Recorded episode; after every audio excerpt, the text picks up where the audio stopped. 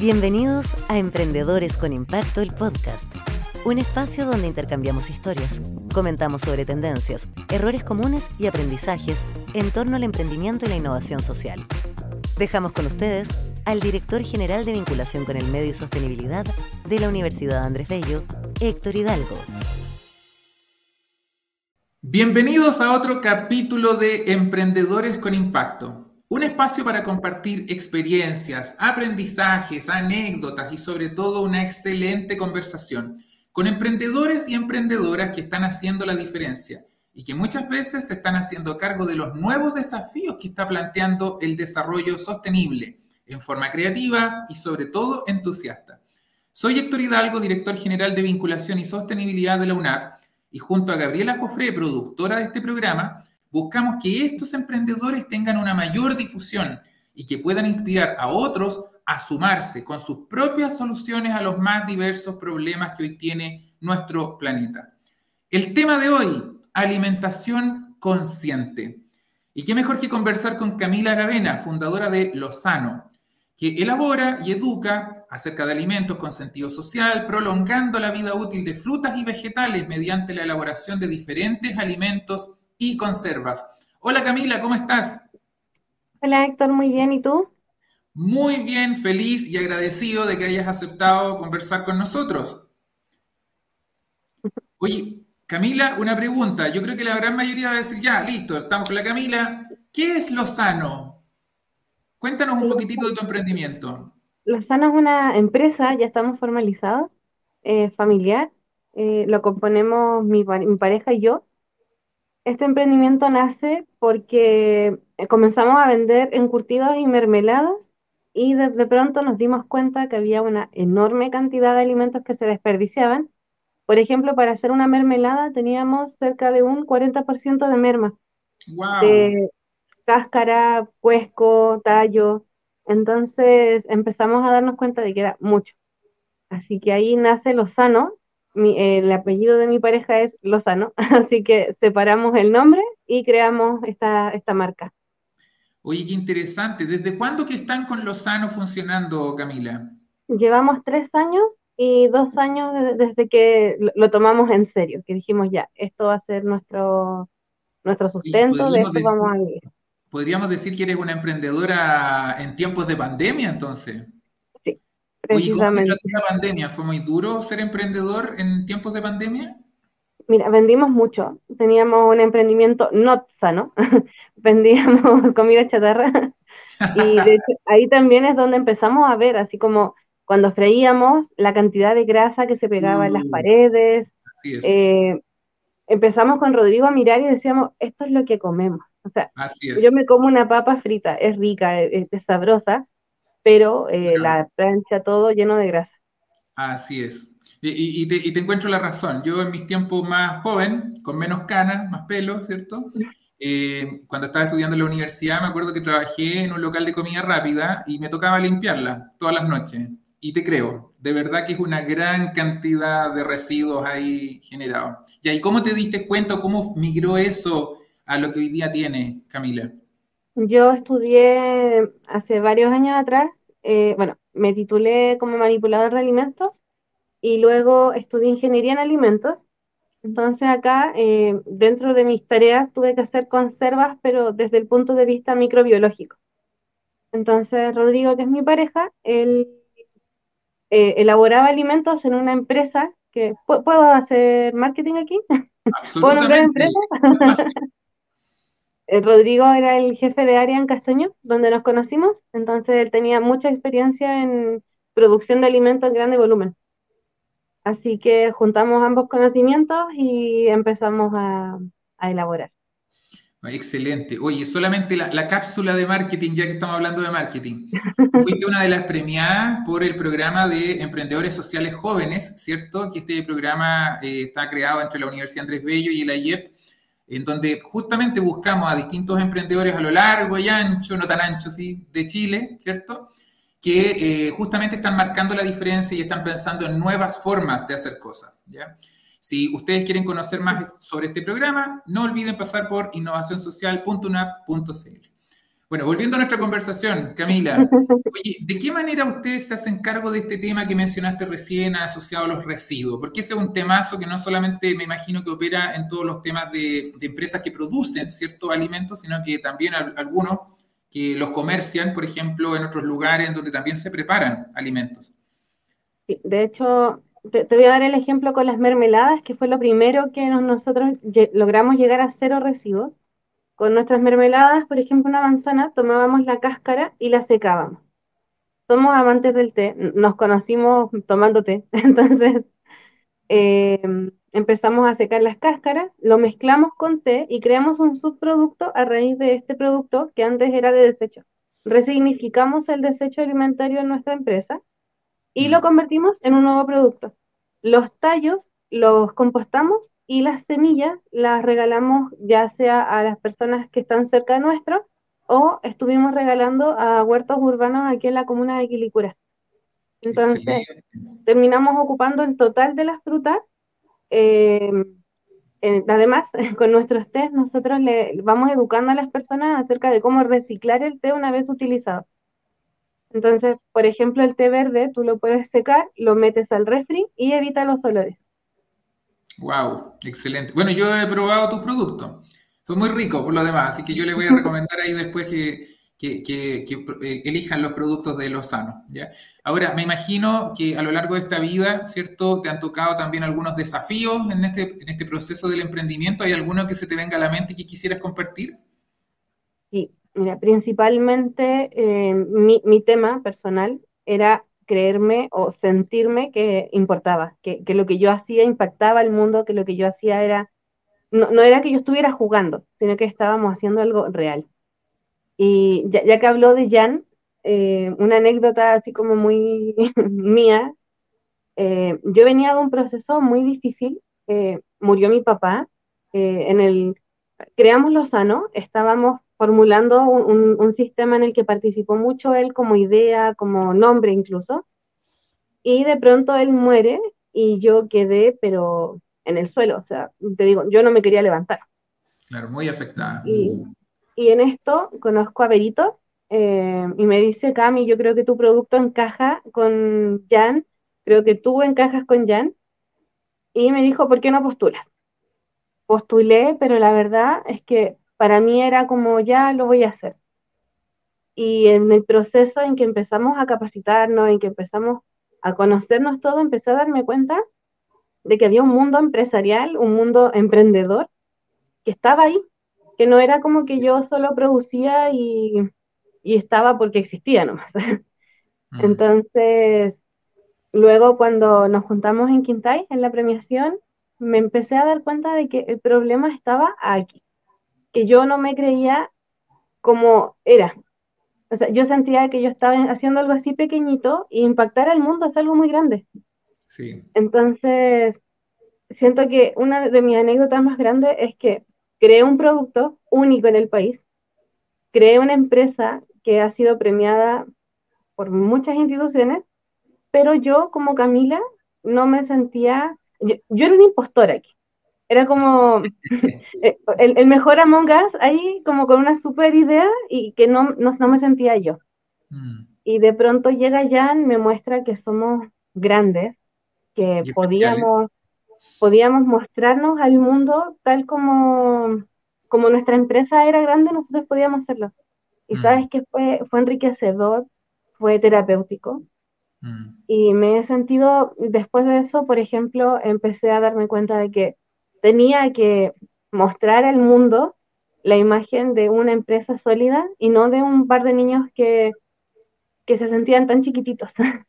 Creo que ese es como un, gran pero en, en, las pymes, que nos sentimos pequeños y sentimos que somos una hormiguita que en realidad vamos sumando y podemos cambiar el mundo. Absolutamente. Y, sabes que me, me, resuena mucho tu historia, porque a veces uno no es consciente de los impactos que pueden generar las cosas que uno hace o las cosas que a uno le apasionan. Y, yo creo que, claro, al igual que tú, ¿cierto? Y muchos otros emprendedores que felizmente me ha tocado conocer, uno ve que hay como un mínimo común, ¿ya? Que tiene que ver con, claro, con esas ganas de hacer cosas pero que también en algunos casos puede tener, ¿cierto?, estos otros aspectos de la formación del emprendedor, que es el de, obviamente, encontrarse permanentemente con el propósito, ¿cierto?, de encontrarse consigo mismo también, ¿ya? Y obviamente aprender, porque el emprendimiento es un camino muy duro, ¿ya? Es difícil, pero que tiene técnica, y felizmente y en buena hora que hay técnica, ¿ya? Y por lo tanto se puede aprender. Por lo tanto, a veces el emprendedor puede no ser experto, pero se puede aprender. Y con esa buena práctica, obviamente, los éxitos a veces se, se, se, agrandan. ¿ya? Oye, yo quisiera volver, Camila, a un tema que yo acá desde el área de sostenibilidad no puedo evitar hacerte esta pregunta. Eh, ¿Crees tú que la gente está concientizada este tema de la generación de residuos asociados a temas de alimentos? La gente tiene interés en aprender. Ya, ¿tú sientes que tiene interés en aprender? a nosotros nos pasa, por ejemplo, de que cuando yo llego al lugar y le digo, no sé, ¿sabes tú que en vez de botar esto a la basura, tú le puedes dar otro uso? La gente queda como, cuéntame más, necesito saber eso. Siento que hay interés, pero que falta información. Siento que a nivel de políticas públicas, el desperdicio, sobre todo en la industria alimentaria, está, está muy endemoniado, por ponerle un nombre. Ya, a ver, explícate un poquitito Por ejemplo, si yo a alguien le digo, yo estoy preparando té con las sobras de tu comida, esa ah. persona va a abrir así unos ojos, oye, pero yo cómo me voy a comer eso. En cambio, si yo resignifico la palabra residuo alimentario y le hablo de que realmente no es basura, de que realmente no es un desperdicio, sino que es un producto o un subproducto que tú lo puedes transformar para reducir la cantidad de, basura que generamos. Exacto. Entonces, en la industria alimentaria pasa mucho que eh, tú hablas de basura, tú hablas de desperdicio y se asocia a algo descompuesto, se asocia a algo que está vencido.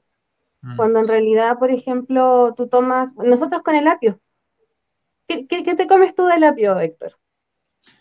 Bueno, yo reconozco que, que, que claro, me como el tallo, eh, pero sé por mi esposa, muy linda ella, que eh, también las hojitas sirven para preparar alimentos, entonces ella lo aprovecha un poquitito más de lo que mi intuición me permitía al principio, ¿ya? Pero reconozco que si no supiera eso, también hubiera botado una parte de, importante del apio, quizá. Nosotros tomamos las hojas de apio, las deshidratamos y la ocupamos como condimento. Por ejemplo, hacemos un arroz y ocupamos el apio molido ese es un uso más gourmet que el que le, uso yo en mi casa, así que me, ganaste.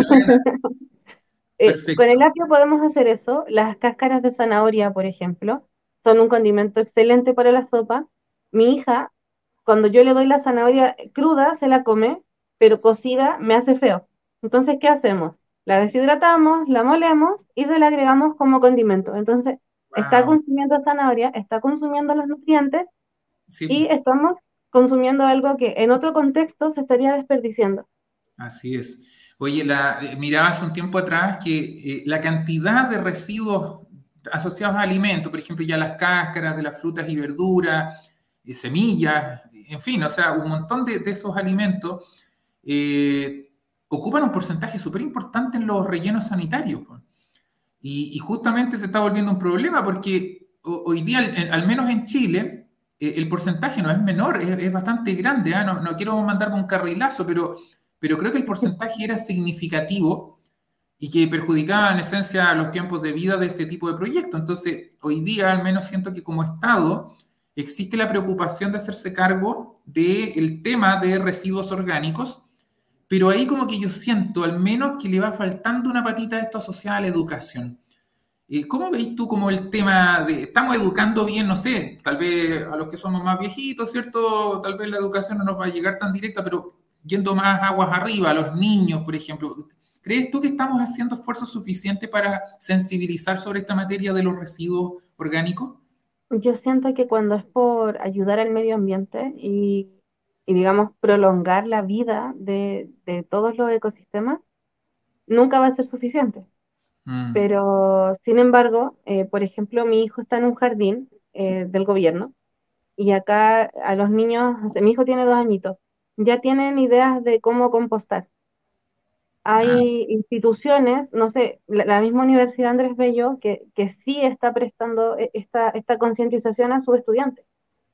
Ahora, eh, a nivel grande, digamos macro, eh, el hecho de que existan países que desconozcan el, la huella que vamos dejando ya nos deja uh. como muy al ahí, tocaste, ahí tocaste una yayita, porque como país tenemos ahí nuestros propios desafíos. Felizmente sí, estamos tomando la delantera en varias cosas, pero, hemos, avanzado, pero uh. aún no es suficiente. Necesitamos que más emprendedores, en, el camino he conocido muchos emprendedores que quieren cuidar el medio ambiente, pero necesitamos que más emprendedores quieran ir innovando y que puedan mostrarle a las grandes industrias que es posible generar capital sin la necesidad de destruir un medio ambiente. Mm, interesante. Oye, Camila, ya a ver, ilumínanos un poquitito, volvamos a Lozano ahora. Eh, ¿Dónde se ve Lozano en el futuro, en un par de años más? Trata así como, como una visionaria. ¿Y dónde te gustaría que estuviera Lozano? A mí me gustaría estar en grandes cadenas vendiendo mis productos. Buenísimo. Aquí vamos a mandar al tiro el mensaje para las cadenas de, de supermercados, ¿cierto? Si quieren tener los productos de Lozano. Muy bien. ¿Y qué más, Camila? por ejemplo, ahora estamos ofreciendo servicios a empresas. Estamos ofreciendo coffee break con sentido. Eh, todo lo que es alimentación dentro de, la misma línea de la sustentabilidad. Y nos ha ido bastante bien. De hecho, estamos vendiendo a CCU en su planta manantial. Estamos eh, con una empresa que se llama Pro en Lampa, o sea, perdón, en Colina. Y ellos están apostando por un tipo de alimentación que que además de ser rica, nutritiva, también signifique que estamos cuidando el medio ambiente. Oye, vamos a, vamos a explorar después de este programa entonces esa conversación, ¿ah? porque si tiene ese tipo de servicio, me tinca que acá en la universidad varias áreas podrían estar interesadas. Así que, Estamos preparando un catálogo. Las conversas sirven, ¿ves? Muy bien. estas incluyen las bombas de té, las que tú conoces. Sí, pues, están incluidas en este servicio. Perfecto. Oye, mira, te quiero pedir acá, eh, danos un regalo. Imagínate que este programa lo deben estar escuchando varios jóvenes, pero particularmente también varios colegas, ya que se han vuelto aficionados a este programa de Emprendedores con Impacto. Entonces, la gran pregunta es, ¿qué consejo te gustaría compartir con otro? Algo que tú hayas aprendido y que quizás dice, chuta, este es un consejo que en realidad ha sido muy importante en mi vida y que en realidad me ha servido tanto que quizás hay otra, Camila o Camilo, ¿cierto?, que le gustaría escuchar ese consejo más que nada, hacerlo, hacer las cosas. hacerlo con miedo, pero hacerlo. Hacerlo, muy bien, excelente. Porque finalmente tú dices así como, no, y si no resulta, y si pierdo, y si no funciona, pero y si sí resulta, y si sí funciona, entonces la, vida te va a traer un montón de, de no.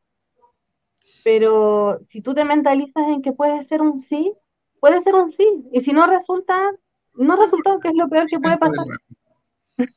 Excelente. Oye, Camila, eh, tal vez varios nos han escuchado aquí hablando de productos, de servicios, de solamente lo sano, pero ¿cómo te encuentran de verdad? ¿Nos puedes dar ahí cuáles, cuáles son tus coordenadas digitales? Eh, mira, actualmente estamos con venta por Instagram. Eh, la página web está ahí en, en pausa, estamos formulando una página web. Y eh, también por teléfono. Eh, ¿Doy el número así más? Sí, obvio, obvio. Es el 937-320011. En ese número pueden... Y Camila, necesito tus tecitos ricos, necesito tus productos Lozano, ahí en vivo y en directo a través entonces de tus redes sociales o tu teléfono celular. Emprendedores también que quieran consultar, emprendedores que quieran eh, saber cómo reducir la cantidad de residuos que generan, estamos ahí mm. disponibles, no, no solamente ventas, también si podemos asesorar, si podemos contribuir, estamos disponibles. Oye, te, te, agradezco muchísimo, muchísimo tu generosidad. Siento que es muy sincera y sé que mucha gente que nos está escuchando va a estar muy agradecida de lo que acabas de ofrecernos. ¿ya? ¿Algún último mensaje, algo que no hayamos conversado, Camila? Eh, no, que postulen allá en Chile. E, es una excelente instancia. A mí, de verdad, vino como, a lo mejor para las personas que, crean ya en Chile es como que no, le toman el peso tan grande que fue para mí ganar Jan, mm, pero significó darme cuenta del poder que tenía, de que podía hacer. Mm. Y fue, fue como un rescate, así como un salvavidas que vino a decirme, oye, vamos, podemos seguir. Muy bien amigos, pues estamos llegando ya al término de este programa. Muchas gracias por acompañarnos en este episodio. Recuerden suscribirse, seguirnos en nuestras plataformas y redes sociales, compartan y nos vemos en el próximo capítulo. Chao Camila, cuídate mucho. Nos vemos Héctor, muchas gracias. En nombre de la Universidad Andrés Bello, agradecemos a todos quienes nos acompañaron y los esperamos en nuestro próximo capítulo.